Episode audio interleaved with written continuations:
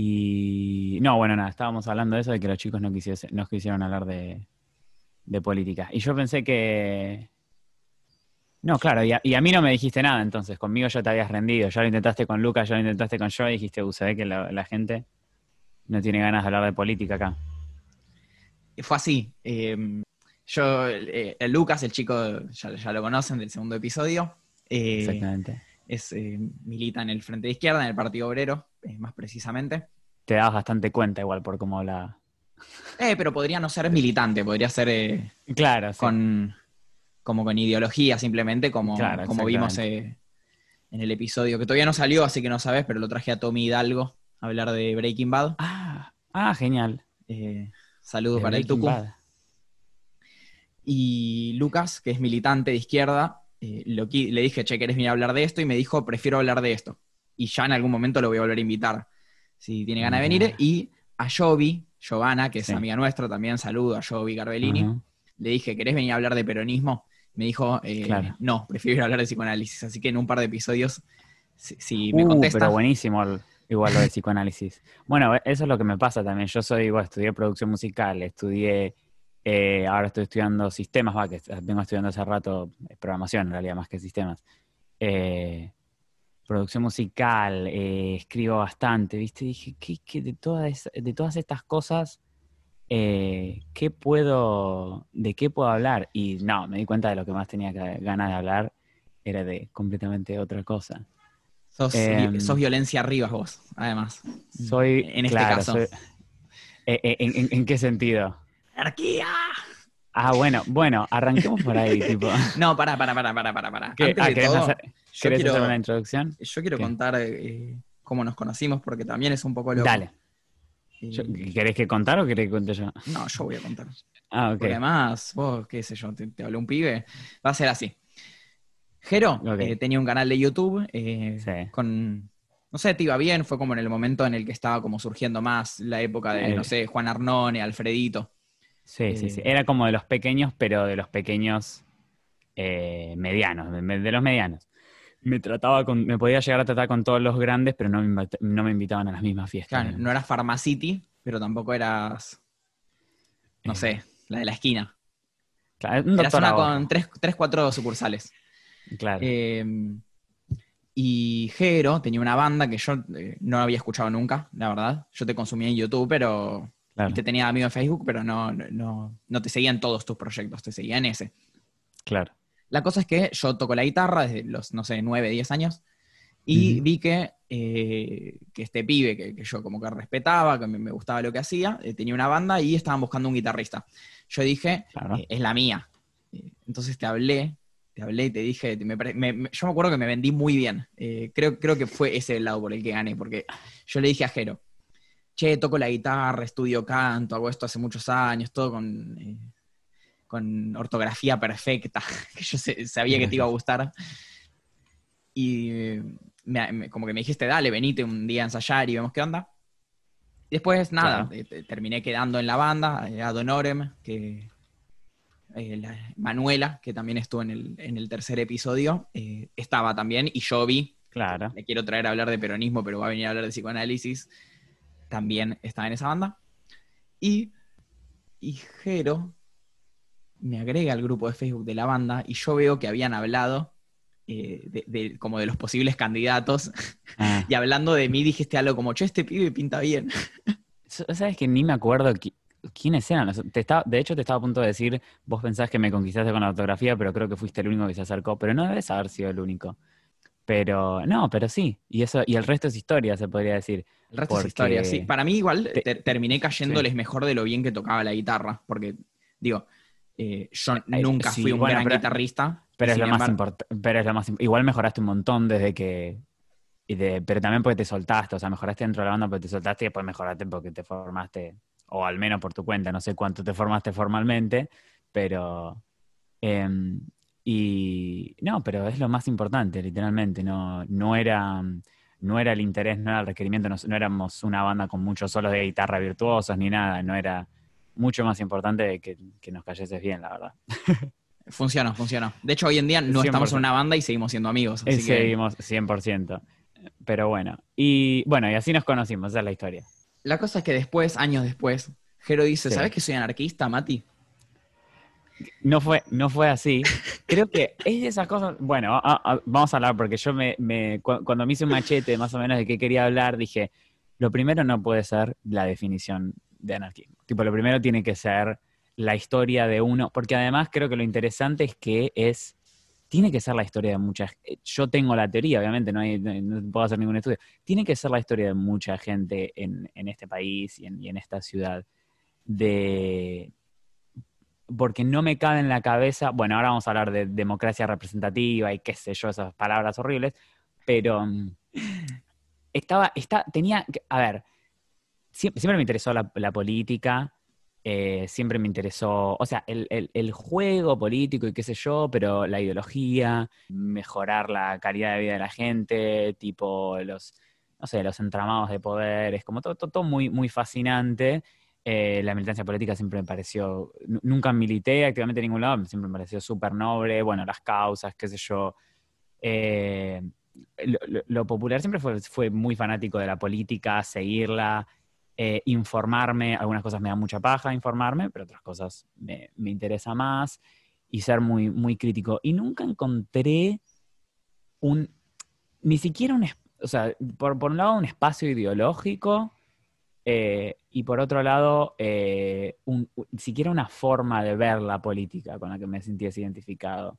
Tengo un padre, digamos, se podría decir, de, de tradición trosca, ahora no sé muy bien qué es porque, bueno, ya tiene 56 años, así que, pero, pero así, de, de una tradición muy, muy de izquierda, y, y mi madre más de, de- de tipo el palo peronista, progresista, y, y no me sentía identificado con ninguno, pero también me pasaba que no me sentía identificado con el partido político, me sentía en general el concepto, me sentía muy desenamorado de el sistema político en general, tipo, cu- cuando me ponía a ver, no sé, batallas que tuvo el país en particular, capaz que sabía, viste, de qué lado estaba y quién quería que gane, pero, pero después en, en específico me pasaba que, que, que- que digo, "Pa, pero, es- pero no, no está funcionando, algo en general no está funcionando, viste, que tuvimos, no sé, que podés tener ciclos políticos muy positivos, muy estables de mejoramiento del país y sigue habiendo, viste, una cantidad impresionante de gente pobre y, y como que algo no me cerraba, la lentitud con la que va todo. Y ahí fue hace, hace un tiempito. Y, y es también lo que pasa que lo descubrí sin, antes de saber cómo se llamaba, que creo que eso es una gran señal de, de aterrizar una ideología, darte cuenta de que la compartías antes de que supieses cómo se llamaba. No sé si alguna vez te pasó con algo. Sí, con el liberalismo. Eh, ah, claro. Eh, nos cagamos a palos. No, pero sí, pero de, de- de- de- de, mm, sí, de darme cuenta o de ponerle, ver muchas gente de, de- de- de YouTube o de Twitter eh, que yo seguía, que compartían cosas de izquierda y qué sé yo, y que me daba cuenta que eran de izquierda y obviamente siempre tengo, eh, digo, vamos a lo vamos a hablar, pero el anarquismo es una ideología de izquierda qué sé yo, y, y darme cuenta muy de a poco que, ah, no, de verdad estos tipos no es, no no es la izquierda que existe eh, en este país principalmente, que es así de, de tradición rusa, podríamos decir, bueno, o, o alemana si sos marxista, em, pero, pero esta gente es anarquista y yo no tenía ni idea cómo se llamaba. Y ahí es cuando te hace el switch, porque ahí decís, ah, ok, entonces, entonces el anarquismo no es lo que yo pensé que era. Porque si esto me gusta y si esto es anarquismo, y admiraba a Chomsky y em, yo, ¿no? ¿Aunque es anarquista? y- ¿Cómo? Sí, Chomsky es anarquista. Mira, Chomsky he tenido mis, algunas eh, diferencias con cosas que hice, pero no, no tenía idea que era. Sobre otras Eh, giladas. Sí. ¿Sobre, sobre, qué, ¿Sobre los medios o sobre qué? No, de cosas de lenguaje, cosas más. eh, Ah, bueno, fascinante, sí, eso de- tengo mucho menos, digamos, tengo mucho menos acceso. eh, Para otro lo- lo día. seguía para otro día. Lo seguía Chomsky mucho por las críticas a la sociedad de Estados Unidos. Y te das cuenta de que, o sea, bueno, básicamente el anarquismo que es, lo, lo- lo podés definir de muchas formas. eh, yo me, me considero lo que se llamaría un anarquista antropológico, que es un concepto que suena horrible.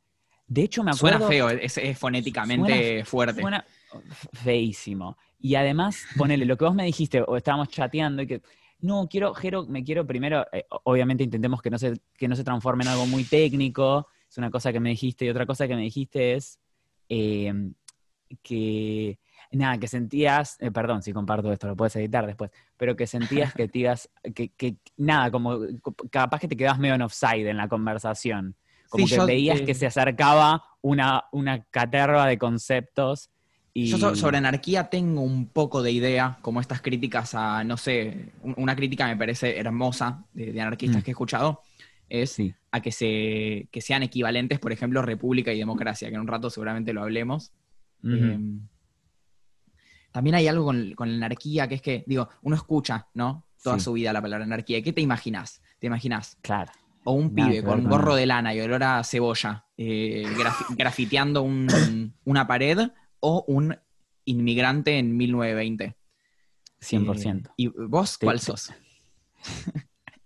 digamos, digamos, que, digamos que obviamente más el inmigrante en 1920, pero, Básicamente, eh, pero básicamente ninguno, porque es, a, ver, porque primero lo, primero que te imaginas, en realidad lo primero que la gente se imagina es que es no hay una organización. Ese es el primer preconcepto. ¿Por qué la gente se piensa que una sociedad anarquista es una sociedad caótica? Eh, porque asocian eh, falta de... A, ver, el anarquismo qué es? Es no el rechazo, primero lo puedes pensar como un rechazo, ¿no? Entonces lo pensás como el rechazo de cualquier estructura de poder que se mantenga en el poder por medios coercitivos. Es, decir, la coerción es, yo te... Eh, un ejemplo de coerción es, eh, nada, cometes un delito, vas en cana, te manifestás, la policía te puede cagar a palos. Cuando se dice que, el poder actual tiene el monopolio del uso de la fuerza, de eso se habla, digamos. No porque estés en contra de que, el, de que se, reprima el crimen, sino que el sistema de poder sea eh, no, se unilateral. Claro, y, lo define alguien, y lo define alguien así, y se mantiene por violencia, no es por consenso. Eh, digamos, muchas veces se habla de que en las democracias actuales entramos en un, contrato con, nuestros representantes. Yo no me acuerdo de haber firmado en ningún lado, y, además eh, presupone digamos que nuestros representantes democráticos, porque nosotros los votamos, entonces representan nuestra voluntad, que esto es medio interesante también. Eh, ¿Qué sería la definición de una república? Te dejamos elegir quién te gobierna, pero no te dejamos elegir que quieras que alguien te gobierne. primero no te dejamos elegir que quieras, pero además no te dejamos, o sea, las decisiones no las tomás vos. Es decir, es, sí, si elegís a alguien para, que, para que decida. pero, por ejemplo, cuando, cuando se dice, ah, bueno, pero entonces él te representa, en vez de verse como una obligación por parte de la persona que asciende al poder, se ve como una identificación o, una equidad entre quien lo votó y las decisiones que toma. Por eso muchas veces en las discusiones se dice tipo, ah, ese es tu gobierno, ¿viste? Cual no, tiene ningún sentido, porque yo lo, yo lo voté, bueno, suponete que es de las cosas más pequeñas que uno puede hacer en términos activistas y en términos políticos, tipo, e, es, importante, pero es, pequeño, es un trámite. Eh, yo lo voté, entonces es tu gobierno. Y la gente se la pasa discutiendo entre sí como si estuviese discutiendo con los políticos que llegaron a ocupar el cargo, ¿viste? Y esto pasa de izquierda y derecha. Y esto también me tenía medio, medio agotado a mí, medio cansado. Eh, la gente se tira a la historia del partido por el cual milita por la cabeza, ¿viste? Y es como, pero yo, eh, yo era Ilia, ¿viste? Yo era Perón, tipo, cagando a palo. No, no era. Ahora soy peronista, pero significa esto, pero también tengo mis diferencias con. Y no era una, no es una. Y la gente está teniendo este tipo de discusiones por todo, por todo el espectro político, este tipo de conceptualizaciones. El otro día vi, había visto una nota, una contratapa de, página 12, que era sobre las marchas estas de, la nueva derecha, que odio, odio, odio. Eh, y sí, qué sé yo. La nota, la nota nueva derecha. La que te, claro, la nota nueva derecha, la, derecha retro, no, nada, que se juntan afuera de la casa de Cristina. Son como vintage. exactamente. Y, no, pero era muy interesante cómo el tipo que escribía en la nota, primero, o sea, obviamente todos sabemos que lo peligroso de, estos discursos es que hacen del, otro justamente un otro, ¿entendés? Con el que no podemos empatizar, entonces lo odiamos, por eso nada, se, discrimina a los inmigrantes, se discrimina a pesar de que somos toda clase trabajadora y en realidad nosotros nos cagan todo lo mismo. Em, lo, lo, grosso que logra es que logra que la gente que, tiene la menor cantidad de poder en, esta sociedad eh, se peleen entre sí. Entonces, entonces, incluso los sectores progresistas saben que, este es el peligro de los discursos de odio. Sin embargo, vos leías esta nota eh, y, era, había una equivalencia, viste, sintáctica o no diría, de cómo está escrito entre los líderes políticos que, lideran estos espacios políticos o estos gobiernos actuales de derecha y la gente que se manifiesta en la calle a favor de ellos. Y puede parecer que es una diferenciación muy estúpida, porque bueno, si estamos hablando del alza de esta fuerza derecha, es como da igual de quién de los dos estamos hablando, pero no da igual, porque entonces ahí ya el discurso político se plantea en términos de, ok, ¿cómo, cómo salvamos a esta sociedad de esto? Tenemos que ser nosotros los que ganemos, ¿viste? No, no pueden ganar ellos, ellos no pueden ser más pero no puedo imaginarme cómo podemos lograr que ellos no sean más si no tenemos ningún interés en convencer a nadie, ¿viste? Y es como, si, si, si para nosotros nos da igual si es Bolsonaro o si son los tipos que marchan por Bolsonaro, es decir, si, si es alguien que le comió la cabeza a la tele o si es alguien que de verdad quiere ver a todos los negros muertos, ¿entendés? Y hay mucha gente que sigue estos movimientos que de verdad no se da cuenta lo que genuinamente representan, pero que como aparecen a las marchas, nosotros los tratamos como un otro que básicamente viene a traer la destrucción y, no es lo mismo que, los movimientos fascistas, no estoy diciendo que haya una equivalencia posible porque no la hay. Eh, entre la nueva derecha y... está medio deteriorado. Entre una derecha, entre cómo la derecha concibe a, minorías, por ejemplo, y cómo el progresismo concibe a la gente que marcha. Pero hay una pil popular que tiene la derecha ahora que, nadie se está preocupando en, en cooptar, ¿viste? Em, y, me parece que el anarquismo es una excelente, es una excelente ideología para esto, porque entonces, si vos no, crees, o sea, no crees en el poder coercitivo de ningún tipo, entonces eso es una forma de definirlo que es medio por la negativa, ¿viste? Que está buena, no es muy, eh, no es muy antropológica, es decir, antropológico viene del, ser humano, la definición está buena porque la idea es que es una, eh, a mí me gusta justamente el anarquismo y este, este palo del anarquismo porque justamente no necesita ninguna tecnicalidad, ni ninguna cosa falopa, ni compleja, ni ninguna lectura de ninguna teoría para hacer sus argumentos evidentes. Es decir, podemos hablar todo el día de cómo un Estado supresivo, qué sé yo, qué sé yo. Podemos, eh, por, un lado, empezar de, que por, por, el punto base que todos estamos de acuerdo, por ahora, de que toda la gente es igual. Y de que somos todos iguales y de que no hay ninguno de nosotros más importante que otro. Depende mucho de qué le preguntes. Ahí lo agarras ¿eh? por el positivo Claro, bueno, habrá gente que no, pero, pero incluso en el. Incluso aunque no lo digan, lo, lo creen. Esto es algo muy interesante también de que el, mucho del problema de ver la izquierda como métodos de gobierno o, teorías medio flasheras o estrategias para la revolución es que nos elude lo, lo, viva que está, lo vivas que están las, las ideas del comunismo y el anarquismo en el trato entre iguales, entre personas. ¿Entendés? O sea, el comunismo, si lo tomás como de cada uno, a cada uno según su necesidad, de cada uno según su, capacidad, su habilidad, eh, es básicamente lo que hacemos todo el tiempo. Es, como más sentido tiene organizar cualquier espacio. Eh, digamos, un, club de gente que se junta a tomar el fútbol, ni, eh, que se junta a tomar el fútbol, a jugar al fútbol, tipo, ningún, el líder de, ese equipo, si es que llega a ver a un líder, no, no llega por medios coercitivos, en realidad todos tomamos decisiones y si uno no quiere hacer algo, entonces probablemente la propuesta se vete, porque no es la idea del grupo que uno la pase mal para que todos los otros tengan su voluntad reafirmada. Entonces, eh, e, e, está vivo en un montón de lugares, no necesitamos, tipo, no tenemos que pensar que eso todo el sistema o no está pasando nada. Eh, pero esto es, esto es completamente antropológico, esto es una manera de verlo. Entonces, si todos somos iguales, ¿por qué un Estado, por qué hay un grupo de gente que puede tomar decisiones por nosotros. y de eso básicamente se trata la anarquía, sería, sobre todo esta antropológica. Exactamente, es una, es una forma que me apela mucho más para definirla, es decir, porque no se presenta como oposición a una cosa, que también garpa, tipo, yo creo que la gente está medio harta de, muchos, eh, qué sé yo, la gente está harta de sus jefes, y se pregunta quién los eligió y por qué ellos toman las decisiones, ellos no trabajan. ¿Viste? Hay como en un montón de cosas está esta conciencia viva. Eh, pero, claro, pero la ignoramos porque, no sé, qué sé yo.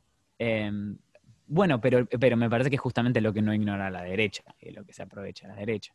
Eh, y, otro, y, otro, y otro concepto importante, así ya la terminamos de definir después ya podemos falopear más, es el de, mm, por ejemplo, entonces, cuando, estás mirando la política así, no te entra en la cabeza protestarle a la autoridad central para que te atienda un reclamo, por ejemplo. Entonces los anarquistas tienen este concepto de la acción directa, eh, que de hecho un montón de gente la tiene. De hecho, es medio lo que termina pasando eh, si vos ves en, no sé si vos ves las tomas de Guernica o las tomas, es, gente que no tiene lugar para donde vivir, entonces hay un terreno y se instala ahí. Bueno, paréntesis, como siempre que hago paréntesis, es para aclarar que en, en el momento en el que grabamos esto, todavía no había pasado la represión brutal al Guernica, que desde luego repudio absoluto desde este podcast, y hablo por Jero porque sé lo que opina también, y por mí.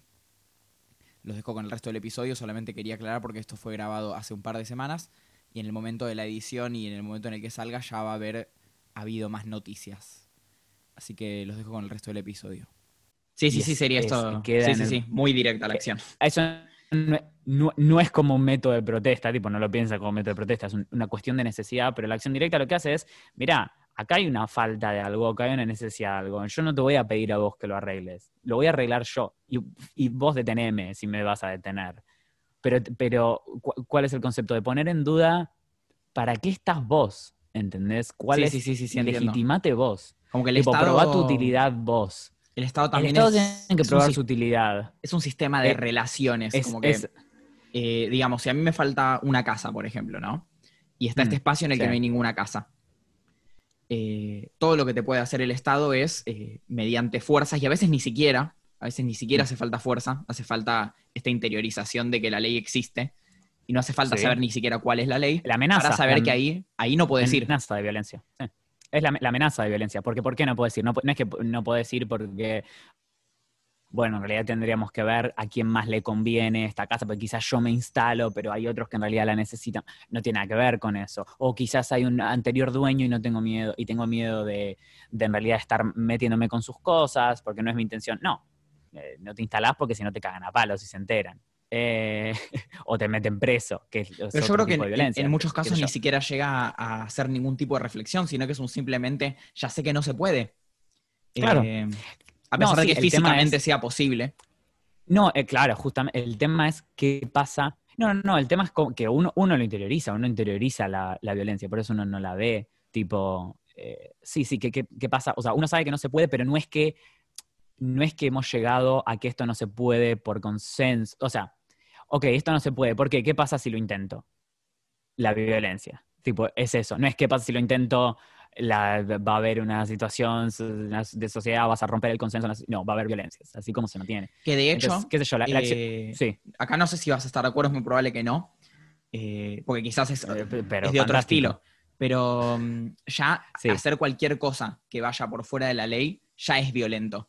Y no lo digo como algo malo, ¿eh? Lo digo como una especie de. que es un ataque a este tercero que te dice que no podés. Digo, por ejemplo, vos tenés. eh, Es- vamos a ir un paso más, un paso más grande. Vos tenés.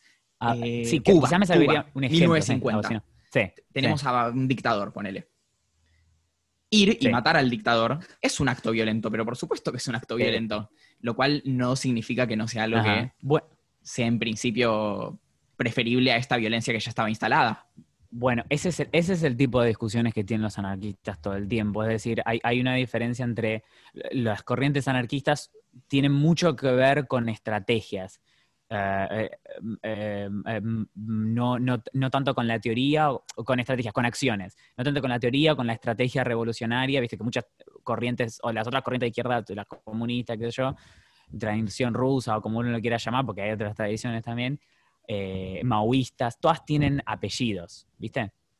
Y los anarquistas son muy de eh, o sindicalistas o individualistas, es muy de la estrategia. Y ese es el tipo de discusiones que tienen, es, ¿es moral el asesinato de alguien eh, para conseguir la, hasta, hasta dónde estamos puestos- dispuestos a llegar? Y eso es, es, es 100%, digamos, una discusión que se, que se puede tener. No es, a ver, hay que definir, de- diferenciar la violencia eh, que, que puede siempre existir en una sociedad con la violencia como forma de como la única forma que tiene un sistema político de mantener su poder. O, o- no, no tenés por qué rechazar Jero, ¿me la violencia. Sí. Se, se cortó hace, no sé, 20 segundos. Ah, Eh, bueno, retomo. Fue culpa mía. Eh, No, ningún, ningún problema. pi- pido disculpas, esto probablemente, no me acuerdo justamente en qué palabras estabas, eh, así que le Sí. pido perdón a la gente que hubo un corte abrupto que, recién. que me van a tener que escuchar repetir. No, eh, lo que estaba diciendo era diferenciar la violencia, ¿eso te acordás? Diferenciar la violencia entre... em, Sí, sí, eh, como esto hasta digamos, dónde estamos dispuestos a llegar, decías, de, de que no Bueno, es lo que mismo no, que esa es la una violen- que- no, claro, que exactamente, esa es la mayor diferencia, que el, el- el- no es necesariamente el anarquismo una posición pacifista, no tiene por qué serlo, hay corrientes pacifistas y corrientes no pacifistas, lo que sí todas rechazan la violencia y la coerción como método de legitimar un poder político, es decir, un sistema político, es decir, nuestro sistema político se legitima a través de, se mantiene el poder y se legitima a través de la violencia, no hay un consenso. eh, del otro lado del sistema político, si uno es una aberración en el sistema político, lo desafía, hay violencia. Eh, entonces es muy distinto a eso. Podés, sí, podés tranquilamente, pero no, no es una contradicción, eso es lo que digo. No es una contradicción no ser pacifista y ser anarquista, porque son dos, dos conceptos de violencia totalmente distintas.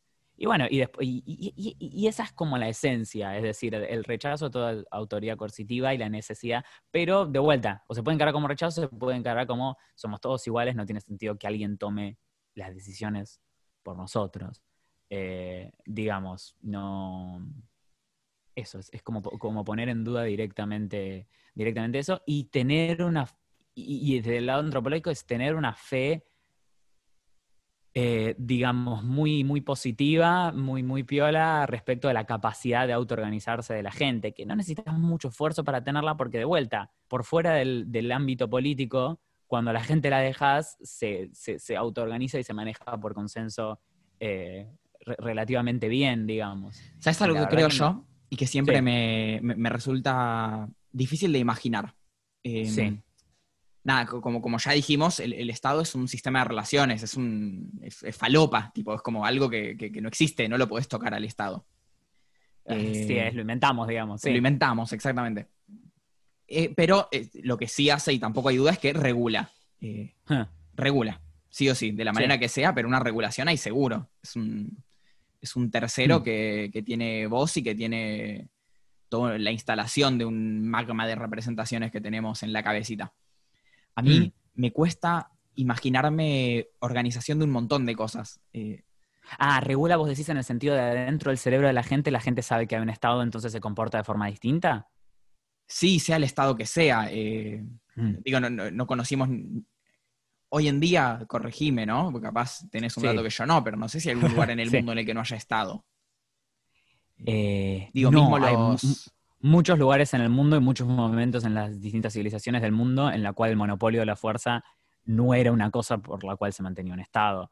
Eh, típicamente eso sucede en el tercer mundo, pero digamos, a ver, post, eh, post crisis, post crisis eh, de deuda de, va, de deuda y un montón de cosas, del, del 2000-2001 en la Argentina, Sí, sí, sí. eh, el, el sentimiento popular era el rechazo a todo el sistema político. Sin embargo, entre nosotros no nos, no nos odiábamos, de hecho nos unía. Eh, y de hecho fue lo que, lo que obligó a, digamos, a, a Kirchner a, de- a defaultear la deuda y empezar a hacer un par de cosas y no, no, no, no, no fue el fin del mundo luego de poner en duda todo el sistema político. De hecho, el sistema político tuvo que legitimizarse y tuvo que probar que estaba ahí para servir algún bien a la gente, porque la gente ya le había perdido total fe. Y si eras un político y salías a, comer afuera, eh, digamos, te, te- te- te tiraban con, con todo. Y era el que se vayan todos. O sea, es algo que, O sea, algo que dijiste sí. antes eh, que me hizo. de- Decías como que estas ideas de, de deslegitimación es, es algo que está en el discurso a pesar de que no se explicite y a pesar de que alguien no lo diga, es algo que sí se ve en los discursos. Hoy en día Mm. hay, y se ve, la verdad es que se ve más que nada en la derecha, este discurso de Sí. son todos ladrones. Sí. Sin embargo, la resolución que Ah. tienen es eh, votar a otro ladrón, ¿viste? tipo, Claro. Bueno, pero porque. también esa porque- me parece que es la diferencia, como vos decís, de que capaz tenés eh, al pueblo, ¿no? Que sería, de, no, no sé, toda la gente que no es rica, digámosle. Ponele. Sí, toda la gente que no hace plata de ser dueña de cosas. Ok. Porque el, el- el capitalista es eh, el dueño de una empresa, entonces hace plata siendo dueño de una empresa, el que, el, que- el que dueño del lugar, o sea, no, hace- no, no hace plata produciendo nada él mismo o ella mismo, misme. Eh, es dueño Sí, sí, de sino cosas, sosteniendo, siendo el nombre de este sistema de relaciones, ponele, que puede Claro. llegar a ser una empresa, que como digo antes, es falopa, no la podés tocar, es mucha gente haciendo cosas. Em, Claro. Pero él no, él no es el que hace las cosas, sí. Claro, él tiene el nombre. Él dijo, acá se hace esto, esto, esto, esto, y esto de Claro. esta manera, Capaz que era el Y a que eso se le llama- antes. y a eso se le llama ahora- empresa. Eso es lo loco. Y dicen que ellos Claro, generan claro. ganancias y ellos solamente tienen el nombre de, de lo que hacen un montón de otras personas. Sí le pueden poner Sí. organización, que sí puede llegar a ser considerado trabajo, en muchos casos lo es. Sí. Eh, pero lo cierto es que la ganancia no la genera el sistema de relaciones. Y a mí eso es lo que me resulta difícil de imaginarme, por eso acá entro en contradicción conmigo mismo, Sí. de cómo sostener, bueno, supongo es una idea un poco más marxista que anarquista, pero no se me ocurre sostener un, un lugar en el que no haya Estado, por ejemplo, que capaz Hmm. es lo que le copa a la anarquía, eh, esto de la acción directa, que la gente puede hacer sus propias cosas, sin que No, la sea... acción, la acción directa es un método, es un método, es actuar como si ya fuésemos libres. Ese es el concepto de la acción directa. Eh, es decir, el anarquismo tiene una concepción, el, ser libertario en realidad era ser libertario socialista. La derecha obviamente se lo apropió como se apropió del anarquismo ahora con la ideología anarcocapitalista, porque se da cuenta que son ideas que verdaderamente garpan para la gente, porque la gente quiere ser más libre y la gente quiere estar menos mirada tan de cerca y con el Estado tan eh, en sus vidas. Entonces, como se dan cuenta de eso, se aprovechan de eso y son libertarios, pero en realidad es la, libertario eh, capitalista es, un- es la tiranía privada, digamos. Ah, ok, la tiranía no viene por el lado público, pero te, siguen, te siguen cagando las empresas. Che, La, la acción directa es... la- sí. Perdón, perdón, decime la acción directa y te hago una pregunta. No, no, No, pero, pero a, a- a lo que ibas, eh, no es necesario, digamos, el tema con el anarquismo es que es muy difícil, porque me doy cuenta que eh, hablando con vos, hablando con un montón de gente, el punto no es el punto de llegada. Digamos, vos me estás diciendo, eh, tengo estos temas con la ideología anarquista porque si yo me tengo que imaginar una sociedad sin Estado, ningún anarquista hoy día está luchando por una sociedad eh, sin Estado. No, no- primero no está luchando porque, o sea, estamos intentando construir, estaremos intentando construir conciencia, estaremos intentando acercarnos a eso, pero la, militancia, que, pero es muy difícil porque mucha de- del resto de la izquierda, incluso capaz que del resto, hay capaz que hay anarquistas que no piensan así, es eh, siempre tiene un, un- un punto final en mente y tiene una idea de cómo luciría una sociedad en la que no tiene ningún sentido eso. Eh, la, la idea es tener- de una ideología es marcar un rumbo y tener unos preconceptos y tener una forma en la que uno analiza la sociedad. Es como yo he leído muchos, eh, qué sé yo, eh, trotskistas o comunistas eh, o socialistas, qué sé yo, criticar al anarquismo porque y después hacemos la después de que hacemos la revolución y sacamos el estado a los dos meses eso no tiene sentido y es como no tiene, no es lo interesante del anarquismo tipo no te das cuenta la realidad en la que estamos viviendo ahora tipo nadie no es, de, lo, menos interesante que podemos hablar es de cómo luciría una, una, sociedad sin Estado. ¿Entendés? El, ideal es ese, pero hay un montón de cosas que pueden pasar en el medio y no es verdaderamente el punto de pensar en anarquismo, pensar en el punto final. Eh, porque por eso también te llevan tan mal algunas ideologías de izquierda y, se, fragmentan porque no están de acuerdo con el- el lugar final al que queremos llegar y es como tan iluso porque es, la derecha no es así la, la- derecha gana poder justamente porque es totalmente pragmática y quiere poder y quiere convencer a la mayor cantidad de gente de que apoyen su plan y está dispuesto a usar cualquier medio, hasta los que obviamente la izquierda no usaría, eh, por, inmorales, eh, para lograrlo y de lo que menos le importa es tener un modelo de sociedad ideal en el que... eh, de la tiranía perfecta, o sea, no, no, no va por ahí. Eh, entonces, es, es- es lo menos interesante que podemos hacer, discutir cómo luciría una sociedad sin Estado. Esa es, esa es mi refutación. Hay muchas ideas, igual, un Estado no necesariamente es un Estado democrático representativo. Hay conceptos de, por ejemplo, tener una sociedad de, dos niveles, es decir, tenés un nivel político para la fuera y para ciertas cosas administrativas, pero el monopolio de la fuerza en realidad no lo tiene ese mismo poder político, sino que eh, viene de abajo para arriba, entonces están las, las órdenes las manda, de, de- de ese, de ese poder eh, de la fuerza las manda a los de abajo. Se pueden inventar un montón de cosas, pero se verá cuando se vea. Me, parece muy interesante esta idea. La verdad es que nunca había escuchado esta, esta crítica como a la fragmentación, eh, pensando en las diferencias del punto final o en si siquiera habría que pensar en un punto final. Claro. Te quiero No, decir no, dos cosas. Sí, decime. Una eh, más pragmática, primero. Sí, Eh, pragmática de. pero singularista. ¿Qué puede hacer uno? sí, Aparecen Ajá. discursos de derecha, por ejemplo, ¿no? sí. ¿Vos qué Ah. pensás? Acá te, te pregunto a vos qué pensás. ¿Se ¿Qué los debate o se los ridiculiza? De- no, son- eh, a- al fascista se lo ridiculiza y al resto de la derecha, a ver, ¿por qué es importante discutir a la derecha? No es importante, sobre todo ahora que hay tantos espacios públicos, es importante discutir a la derecha para que la gente que mira la discusión se dé cuenta de que no hay consenso respecto de esto. Es decir, que, es falso. Que, no hay, no, que es cierto, que alguien dude, esto pasa lo mismo con el patriarcado, pasa lo mismo con poner en duda un montón de cosas. Eh, entonces, por eso me parece fundamental discutir a la derecha. ¿Queremos cambiarle la opinión? Es muy difícil cambiar la opinión. Pero a la gente que está mirando, que no está decidida, que no, o que capaz que comparte esos puntos de vista, pero porque nunca los vio rechazados de manera interesante, eh, se los discute.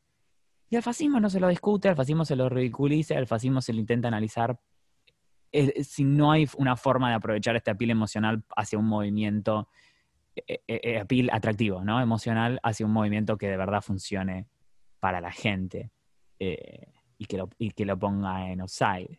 Y, y nada, y en ese sentido hay un montón de posibilidades. La, anarquía es una posición completamente, eh, digamos, antiburocrática. Sí, sí, sí, es la Eh, antiburocracia pura. La- Es, es la antigua. ¿Qué es esto de que otro organismo nos regule? Nosotros somos los Sí, que hacemos lo las cosas, dejemos regularnos a nosotros mismos, ¿entendés? Y la- pero, ¿por qué? O sea, Son como anti-día hábil los, los anarquistas. es como día hábil. En tres días hábiles tenemos tu, tu trámite hecho.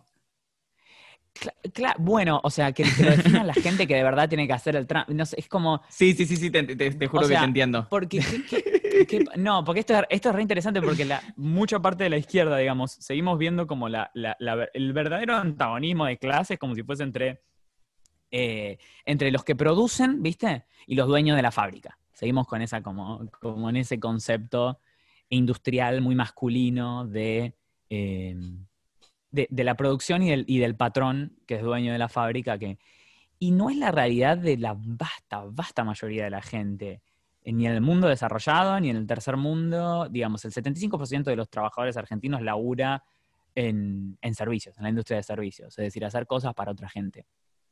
Eh, O sea, no, no producir, no, no producir nada, nada tangible, que de hecho es, es obviamente la mayor cantidad de trabajo siempre. Digamos, nunca la mayor cantidad de trabajo va a ser hacer cosas, porque todas esas cosas necesitan cuidado. Eh, y hospitales, enseñanza, todo eso, todo eso estaría dentro de, de, de eso también. Y en, y en esos, y en esos lugares, lo que de verdad hay, hay, hay, hay una clase administradora, digamos, hay una clase que no hace el trabajo, pero que le dice a otros cómo lo tienen que hacer o que los administra, y son los verdaderos antagonistas de la, de la mayor parte del- del trabajador actual, digamos, el, el verdadero dueño está cada vez más oculto, lo cual es justamente a propósito. Entonces es como muy, nada, eso es, es medio complicado partir de la base de, de- la producción. Y además porque en general la sociedad tiene que alejarse del modelo productivo y de consumo, ¿no? Si, si quiere más o menos sobrevivir el planeta y todo eso. Tenemos que dejar de pensar en esos términos. Pero sí. Bueno, igual me, fui por las ramas por esa pregunta. ¿Me querías hacer otra? ¿Sabes que sí? Pero te lo Eh, olvidaste. No, la tengo, la tengo, la tengo. Porque Ah, además es eh, de- realmente de las pocas cosas que entiendo de la, de la anarquía y ya la mencioné dos Sí. veces, me pareció una. Ok, Que es esta diferencia entre república y democracia, que hoy en día sí, se las ve como equivalentes. La verdad, vos le preguntás a, sí, a, un- a una persona promedio, es muy probable que no use república y democracia como cosas distintas. Cuando miramos a Estados Unidos, Sí. por ejemplo, que es un lugar que Mm. yo sé que a vos te, te, Me- maravilla. sí, estoy muy No, no, ni por bien ni sí. por mal, pero te, No, evidentemente estoy te, fascinado, sí. Em, y y se, se define, se- históricamente, diga- digamos, nuestros federales y unitarios allá son Mm. republicanos y demócratas. republicanos y demócratas, porque era, son los primeros que hicieron una constitución eh, de las colonias en América, fueron los primeros que hicieron una constitución y dijeron tipo, a ver, ¿qué queremos? ¿Una república o una democracia? Hoy en día se ve como a la los republicanos, ¿no? Los ultraderecha y los demócratas como los un poco derecha. Igual esto es medio eh, fascinante que... Espera, ¿iba, ¿iba, a ir a una pregunta o puedo...? No, háblame de esto, quiero que me hables de esto. No, no. Sí. primero que los republicanos y los demócratas en Estados Unidos se cambiaron de posición en un momento histórico. O sea, defendían cosas completamente distintas. Em, eh, el Lincoln era anti-esclavitud, a pesar de que, bueno, ¿no? Pero bueno, por lo menos era eh, eh, firmó la declaración de la emancipación de, de los esclavos. No, no, pero que igual metió en cana a un montón de esclavos que protestaron. ok, ok, está bien, está bien. No era fue tipo, que igual... Y era dueño de esclavos como muchos de los que eran, digamos, eh, pero emancipación de los esclavos, eran, dueños de esclavos, sí. Em, hay una teoría de que en realidad la, esclavitud se, abolió por un tema de conveniencia económica para, la estabilidad del sistema. Pero no es lo más interesante. Lo interesante es, primero, que se dieron vuelta las posiciones. Entonces ya te dice medio lo poco que importan los nombres de esos dos partidos aunque obviamente me parece mucho más democrático los demócratas, pero es, estúpido igual. Y segundo, que no hay verdaderamente, no era lo que de verdad pensaban muchos de los padres fundadores de la democracia estadounidense. De hecho, de la, sí, de la República estadounidense no, no querían no querían democracia, de hecho mucho de la burocracia y mucho de lo, de lo, que, de lo que implementaron, todos estos sistemas complejos de, de cómo se equilibran los distintos poderes, era justamente para prevenir democracia, digamos, democracia que es la voluntad del pueblo. Ellos veían que, em, eh, que, un mil, mil, tipos tenían toda la tierra y el resto la trabajaban o el resto hacían otras cosas. Si tenemos una democracia verdadera, lo que va a pasar va a ser que esos mil tipos se van a quedar con toda la tierra, son muchos más. Era así de sencillo y te, y te lo dicen así de sencillo si vos vas a los, vas a los documentos. Y entonces es, es, medio fascinante pensar en, eso y pensar en esos momentos históricos ahora, porque uno dice, ¿por qué no pasa eso? ¿Por qué la gente no, no, no, no, digamos, había un, había un, primero, en algún momento estuvimos de acuerdo en que todos los políticos eran una mierda. ¿Por qué? Porque nos dimos cuenta que no era, no era una democracia lo que vivíamos. Es decir, estos tipos los votamos para representarnos y no toman decisiones que nos representan. O sea, toman decisiones que nos perjudican. Eh, entonces, la verdad es que se vayan todos para eso, para eso que se vayan todos. Eh, y, en, muchos momentos, o sea, veíamos, uh, el trabajo como esclavo, el, digamos, había un montón de conciencia que, teníamos sobre visceral, sobre de verdad lo que estaba mal con esta gente y, y, con el sistema, que fue totalmente cooptada por partidos de derecha mucho más inteligentes en, ganar eh, digamos, no sé cómo si lo uno lo llamaría la batalla cultural, pero la batalla de cerebros, ¿viste? Mucho más inteligente. Eh, eh, el anti-elitismo es un talking point, digamos, un punto de, es un argumento de, la derecha, por ejemplo, en Estados Unidos. A pesar de que todos ellos son súper elitistas, ¿no? Los representantes de la derecha en Estados Unidos son pertenecientes acérrimos a la élite, pero se dan cuenta que eso funciona. Y, hay como, y hay como un, un vacío de, apelación ahí porque, pero, pero creo que lo sabemos, creo que eso es lo más, lo más interesante. Creo que lo sabemos y nos lo olvidamos, pero está medio ahí debajo. Ya que estamos hablando de Estados Unidos, por ejemplo, el, eh, ay, ¿cómo se llama este chabón? Hay un tipo que fue esclavo, esto lo compartí en mi Twitter, que fue esclavo y que luchó por la emancipación de los esclavos, post-emancipación, eh, consiguió su primer trabajo asalariado y dijo, ahora yo soy mi propio eh, maestro, digamos, ahora yo soy mi propio dueño, master, yo soy mi propio dueño. Em, ojo, ojo con eso, ¿no? y, al toque, y, un tiempo después dijo, puede ser que exista en el trabajo asalariado, el wage labor, una tiranía apenas más tolerable y menos cruel o alguna cosa así, estoy parafraseando, eh, que la de la esclavitud. Claro, es por ahí. Entonces vos decís, este tipo fue, está bien, obviamente no había las leyes laborales que hay ahora, ¿no? Probablemente el trabajo por pero entendés que este era un tipo que ganaba, como ahora, ¿no? Hacía un trabajo para ganar plata, para poder comprar y vivir. Y, vivir. Y eso le parecía apenas un poco menos tirano que... ¿Y porque uno se alquila? Eso es lo que es el trabajo en realidad. Em, y, nada, pero la historia está llena de... ese es el otro costado de lo antropológico, ¿no? De, ok, por un lado, apelemos a la humanidad de la gente, a, lo verdaderamente esencial. No necesitamos nada muy, muy loco. Todas estas cosas lo sabemos. Sabemos que el poder está en manos de pocos, tanto sabemos que los políticos no, digamos, no nos representan verdaderamente. No tiene sentido que siga existiendo tanta gente pobre por tanto tiempo. Hubiésemos encontrado una forma, si de verdad los políticos nos representasen a la mayoría, de que la mayoría no termine pobre, por ejemplo. Cualquier cosa, cualquier cosa, literalmente cualquier cosa, cualquier opción menos tener, porque obviamente, pero claramente es un equilibrio que hacen entre, entre no cambiar mucho y bueno, y verdaderamente satisfacer alguna que otra necesidad, pero sin cambiar mucho siempre. Eh, entonces estas cosas las sabemos, sabemos que hay sectores administrativos, burocráticos, digamos, que nos dicen cómo hacer las cosas, pero no saben nada verdaderamente de nuestra vida. Y esto nos puede pasar en la oficina y nos puede pasar en, con los políticos. Sabemos que trabajamos mucho, sabemos que, o sea, que, hay algo inherentemente malo en, esto de que, de que, me tenga que alquilar y de que te va a pasar tantas horas trabajando para otra persona y de que de repente esté sin al laburo que hacer, pero me digan tipo, eh, bueno, hace de cuenta como que estás laburando. O me lo hagan entender de alguna forma. ¿Viste? pero ¿cuál es el sentido de eso? ¿Por qué trabajamos ocho horas? Porque, porque, es una, porque es una arbitrariedad, porque lo definimos, porque las leyes laborales avanzaron hasta ese punto y luego nunca avanzaron más.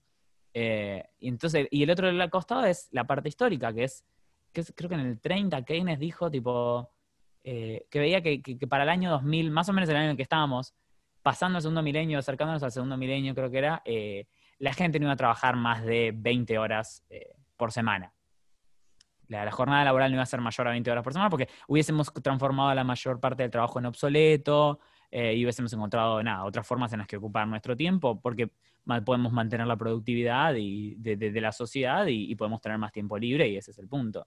Lo que tiene también es que, se, se, produce mucho más de lo que se necesita. Capaz se apuntaba algo más de ese estilo. Eh, digamos, sí, pero en el que, digamos, a mí me parece que la idea más keynesiana es la economía funciona cuando la plata se mueve de un lado a otro, ¿no? Básicamente. Por eso tenía gente que cava un pozo, le damos plata, lo vuelve a tapar, no sirve para nada. Eso evidentemente significa que tenemos más... Eh, más y, no podemos pagarle por nada, sería eso, porque si no deja de ser legítimo el Estado también, no podemos pagarle porque sí. Em, bueno, que, yo creo que sí, a la gente no se le tendría que pagar porque No, por supuesto, por supuesto. Eh, lo que estoy hablando es la idea keynesiana. No, no, claro. No, pero eh, creo que el más lo, decía por el lado, mira, vamos a poder mantener la productividad o mejorarla con los avances tecnológicos en el futuro. Los trabajos, la mayor parte de los trabajos que existían en esa época ahora mismo son obsoletos, digamos. Em, ¿Cuál va a ser verdaderamente la necesidad de la gente? Digamos, si estamos yendo a un país más libre, a un país que, digamos, queremos que la gente esté cada vez más. Y, estaba, y, y la sociedad estaba yendo a eso, digamos, hasta los, eh, la sociedad estadounidense al menos, hasta los 70, estaba yendo a eso, estaba yendo a una reducción bastante estable de la jornada laboral. Y por, eso tanto hipismo, y, y, es, y, presentaba un dilema durísimo para, para la clase reinante esa. ¿Qué haces con una sociedad que principalmente tiene la mayor, de su, la mayor parte de su tiempo libre? Y esa es la verdadera libertad. ¿Entendés? La, capacidad de poder hacer lo que quieras por hacerlo. La libertad no es poder comprar dólares a cualquier precio o que, o, que los mercados no tengan regulaciones, como si pudiese existir un mercado por fuera del Estado, ¿no? Nunca pasó, nunca existió, no, no, existe, es una completa ficción, o como si existiese la desregulación en realidad, la desregulación para el otro, siempre, por, ese lado siempre, siempre, regulación para el otro, no existe eso tampoco. Pero, pero eso no es libertad, sin embargo, mucha gente está comprando que eso es libertad y la izquierda no está vendiendo, o mucha parte de la izquierda, mucha parte no está vendiendo lo mismo. Tiene miedo de vender lo mismo, pero bien. Es que para mí la, palabra libertad eh, perdió significado a esta altura. Eh, medio que se la apropiaron, como vos decís, se apropiaron del, libertarismo, se apropiaron de la palabra de la libertad también.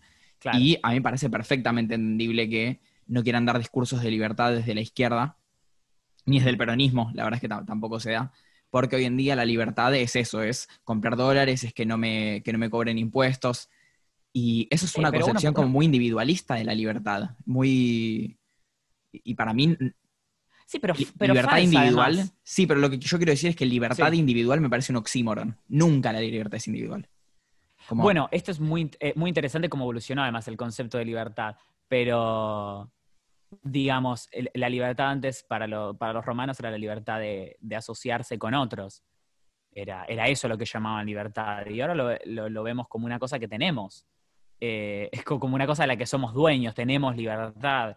Eh, la libertad era, es la capacidad de, era la capacidad de formar vínculos sociales. Y ahora creo que podemos ver la libertad como si fuese, no sé, juego, en el sentido de eso, la acción por, por, el, bien de, por el bien de la acción. Es muy fascinante en realidad, no solo cómo se lo apropiaron, sino que la gente está comprando la lógica de... está, está haciendo el sistema, es decir, está comprando la lógica del sistema. Y, y está y, eso está psíquicamente está tipo sobre, sobreescribiendo un montón de los instintos y un montón de las cosas que sabemos que son ciertas y que, y que están bien o que son razonables. Tipo, por ejemplo, si ahora querés decir, tipo, no, la verdad es que yo no quiero trabajar. Parece que tenemos que estar en una sociedad en la que el trabajo sea cada vez más obsoleto. Y, y la gente te mira mal. Pero esa misma gente tampoco quiere trabajar, ¿entendés?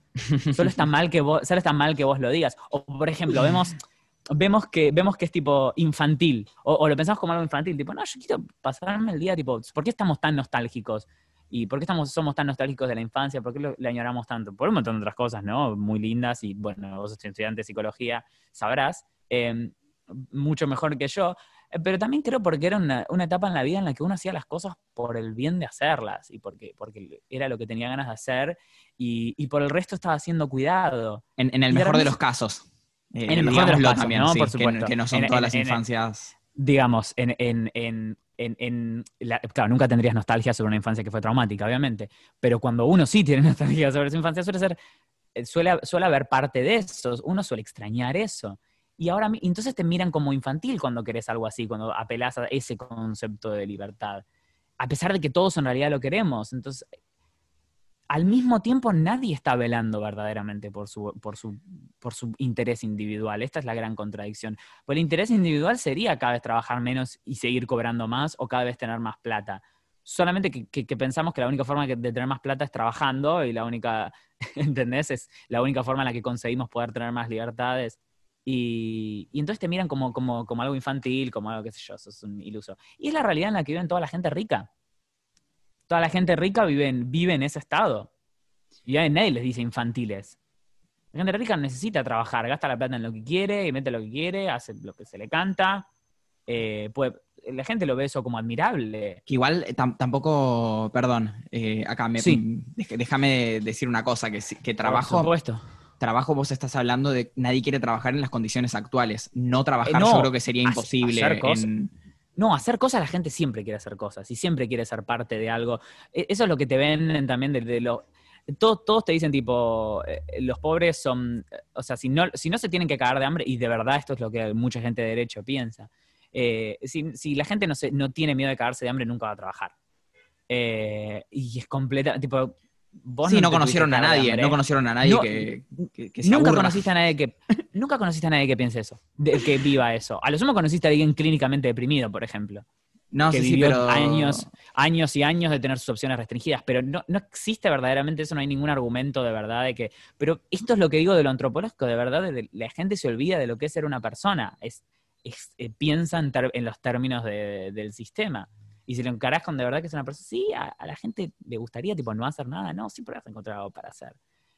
Y, siempre vas a querer formar parte de algo. Y, incluso si te diesen la suficiente cantidad de plata como para vivir, probablemente querrías tener más, ¿entendés? Para, para tener un excedente, para gastarlo, para qué sé yo. Y el exceso a mí me parece que es eh, la marca de lo humano, como esta búsqueda de exceso que, que, en el nivel más chico en el que lo encontramos, por ejemplo, que es un ejemplo que se da mucho en la facultad, obviamente con otros términos. O sea, yo, creo que si, yo creo que si un profesor mío escucha este podcast, eh, no le va a gustar las cosas que yo digo, pero sepan que yo, intento hacer siempre una bajada de línea, algo que sea entendible para todo el mundo en general. En la facultad. No, no, no, no, no dicen exceso, pero ponele que... No importa, no voy a hablar de términos. Cuando venga Jovi hablamos de términos. hablar de psicoanálisis. Pero sí creo que hay algo muy humano que es esta búsqueda del exceso, siempre. Em, ¿En, qué, sentido? te lo pongo en el nivel más eh, con el que vas a poder sentirte identificado. Va, vos no sé. Ah. Eh, nunca te vi pesar ni un gramo de más, pero ah. eh, comer de más y después sentirte mal, por ejemplo, ¿no? de, cualquier Sí. manera, digo, porque te duele la panza o porque decís que Ah. pelotudo, después engordo, por... eh, que, que, nada, ya lo hemos discutido también esa noción de, de gordura en, en algún episodio Mm. anterior que vos no tenés ni idea porque esto Claro, lo estamos grabando el 16 de octubre y probablemente lo suba en dos semanas claro. por el ritmo de... Está bien, está muy bien. em, esto va más para la gente también, que sepan cómo, cómo, cómo funciona el, el ritmo de producción La, de este la satisfacción por fuera de la necesidad, digamos. Cubrir la necesidad no es, no es donde se termina el asunto, obviamente. Por supuesto, el, el humano, eh, y Sí. por eso somos humanos, no, ya no tiene la necesidad a esta altura, como que digamos, no, no comemos para sobrevivir, comemos porque nos No, gusta. claro. Eh, ya no existe comer para sobrevivir. Por Claro. supuesto que si no comes te morís, pero no es por eso por lo que no comes. ¿Entendés? Claro. Eh, no, entonces, y, si lo llevas a un plano, por ejemplo, en el que el, el capital simbólico, lo más Sí. importante del mundo que tenemos, es un billetito que si te lo cambio me, me das arroz. ¿viste? ¿Entendés? O, sí, o- o una experiencia increíble, eh, en distintos niveles, por supuesto. sí. Siempre me parece que lo humano va a tender hacia la acumulación, lo cual no quiere decir que no pueda haber eh, un sistema en el cual eso nos, nos sintamos mejor sin tener que hacerlo. Bueno, es que eh, en, en ese sentido es tipo, ok, sí, como en el sistema actual sí, obviamente uno busca la satisfacción propia, pero el sistema actual la única forma que le da de conseguirla es... eh, Haciendo más ricos a otras personas. Contribuyendo a la desigualdad, exactamente.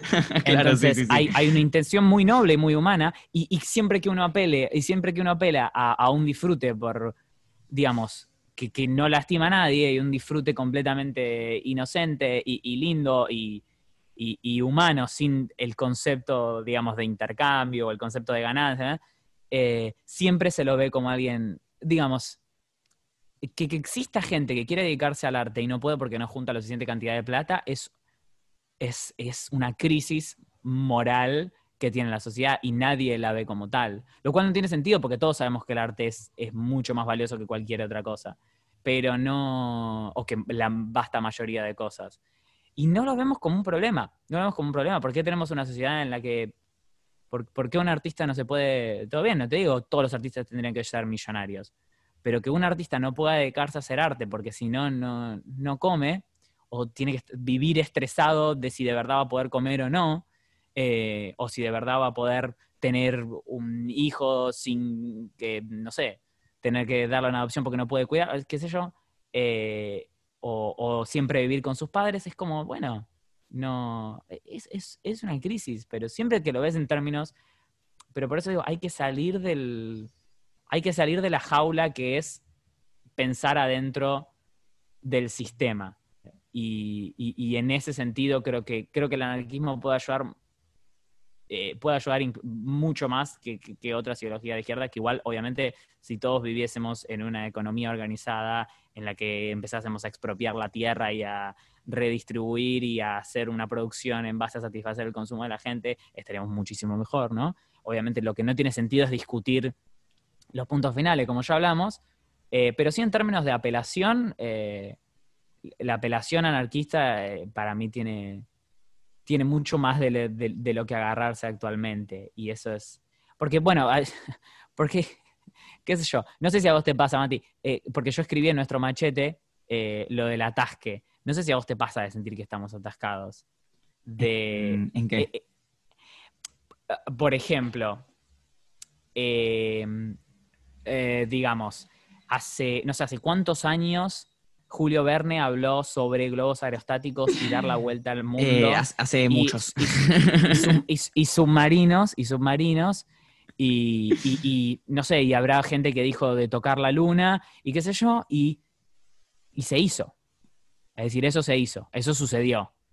Otras cosas no sucedieron, todavía no, no viajamos en el tiempo, probablemente no podamos, pero se falopeaba con el futuro, se pensaba con el futuro, y, y luego algunas de esas cosas sucedían, esos avances sucedían. Ningún avance verdaderamente interesante está, eh, digamos, qué sé yo, en términos políticos, Decís que, decís que como, que un- quedan en- pocas cosas por hacer. eh, no, que, está, que hay muchísimas cosas por hacer, pero que nada se está haciendo en ese sentido. Ok, ok, está bien, está bien, está bien. Es decir, Sí. en, en este país, Me parece a mí que los avances tecnológicos se están dando de una manera que capaz no Sí. es la que nos beneficia como puede ser la existencia de un submarino. No, sino que se no está está- pensado para eso.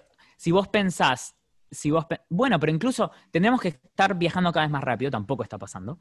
Eh, no, no pudimos avanzar más allá de eso, porque para eso tendría que haber que, hacer una inversión interesante en infraestructura de forma tal que beneficie a la mayor cantidad de población. En la ciudad de Buenos Aires tenemos el Metrobús y eso fue todo.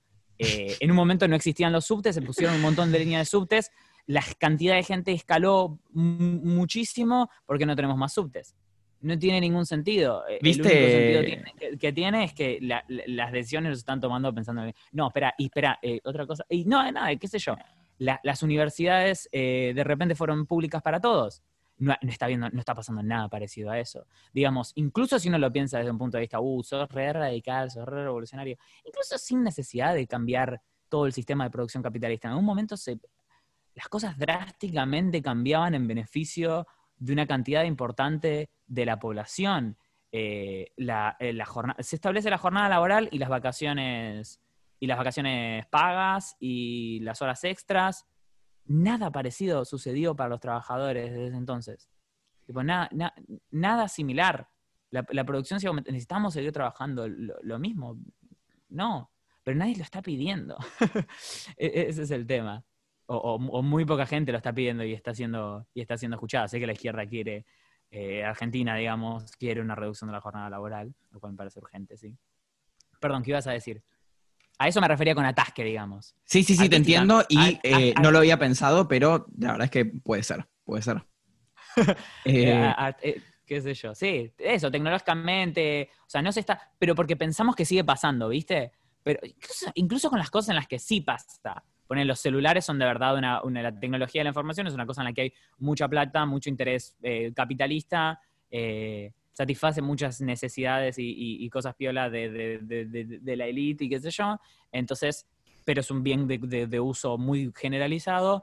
Se dan muchos avances en ese sentido básicamente después de que se inventó el, el teléfono touch eh, con el iPhone, ¿cuáles han sido, digamos, cada vez tenemos más y mejores cámaras, cada vez las pantallas son más grandes y responden más y son más... Y, y- y hasta ahí llegamos. No, es como... sí. per- perdón. eh, No, vas a tener que, que encontrar una forma de cerrarlo, sí, esto. Te lo dejo Yo tengo una manera excelente de... Bien, perfecto. Te voy a... No, no hace falta que, eh, que sea justamente eso de lo que estabas hablando, que igualmente sí puedes dar una, una última... Sí. Un cierre a eso. Sí, Em, te voy a dar un espacio para que vayamos Sí. terminando, porque creo que llevamos como una hora y diez de episodio, una hora, Nos no fuimos sé. al carajo, sí. Sí, sí, sí. Yo, sé que podríamos hacer un episodio de tres horas si queremos. Ojalá haya sido más o menos interesante, sí. Bueno, pero me vas a dar un espacio. Te voy a dar un espacio para que vos digas lo que se te cante el culo. Si querés bajar líneas, si querés dar un mensaje, si te quedaste con ganas de decir algo, eh, es tú, para que ponga el cronómetro. Nada, mentira. Eh, decí algo, boludo. Tenés, tenés el espacio. Bien, a ver. Lo último que me metió en nuestro machete es propuestas y mirada al futuro. Em, hay que, emp- lo- la, base es, la mayoría de, de- para cerrar, ¿no? La mayoría de- del trabajo ahora y de las industrias es en los servicios, es el cuidado de, es el cuidado de la gente. Tenemos que encontrar la forma de hacer una economía que priorice el cuidado y la libertad verdadera, la capacidad de hacer cosas por el fin de hacer cosas. Eh, no tenemos verdaderamente ni idea cómo puede ser, cómo puede lucir una sociedad verdaderamente orientada y pensada desde el consenso popular y en pos de un bien común. Eh, así que eh, co- co- con eso, con eso creo que, con eso creo que me gustaría irme. Creo que de alguna forma el Estado te tendría que encontrar la manera de o reducir la jornada laboral o darle a la gente todos los recursos necesarios para vivir, que de hecho ya dijimos que son derechos humanos, eh, pero que no nos damos cuenta que se nos están violando todos los días y a una cantidad importante de gente. Eh, techo, comida, plata, todo lo que sea necesario para que la gente viva y después que cada uno haga lo que quiera. Y genuinamente no tenemos idea de la cantidad de problemas que se podrían solucionar si simplemente organizamos nuestra sociedad de otra manera. Y no se va a hacer apelando, creo yo, a ningún poder preestablecido, sino se va a hacer juntándonos y charlando y que cada vez seamos más y que cada vez intercambiemos más miradas y, partiendo de esta base, de, la no coerción y de- del no poder, de- de- del rechazo del poder de arriba para abajo, eso, que cada vez seamos más y que cada vez eh, lleguemos a, logremos más cosas a partir de, plenamente del consenso. Y nada, eso, la sociedad es una cosa que hacemos, como decía David Graeber, mi antropólogo favorito, anarquista, eh, y la realidad es que podemos hacerla distinta cuando querramos. Eh, ¿Querés dejar alguna red social o algo para que la gente te pueda seguir y intercambiar opiniones con vos? MrEd17 y me, pueden ir a insultar o alabar ahí. Mr. Ed, como el personaje viejo del, hombre caballo, del caballo que hablaba, eh, todo escrito, todo deletreado, Ed, Ed, eh, Mr. Ed 17, 17.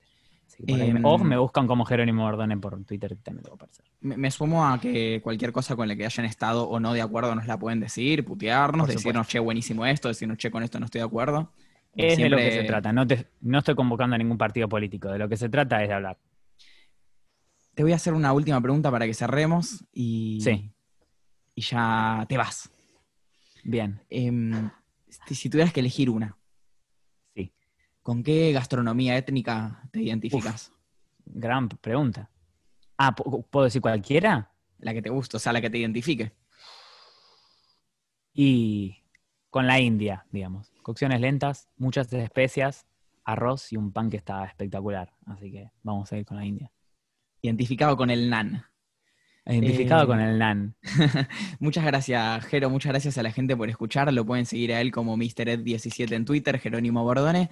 Nosotros como Experticia Podcast. Nos vemos en el episodio que viene. Muchas gracias, Jero. Sale el sol y empiezan las celebraciones.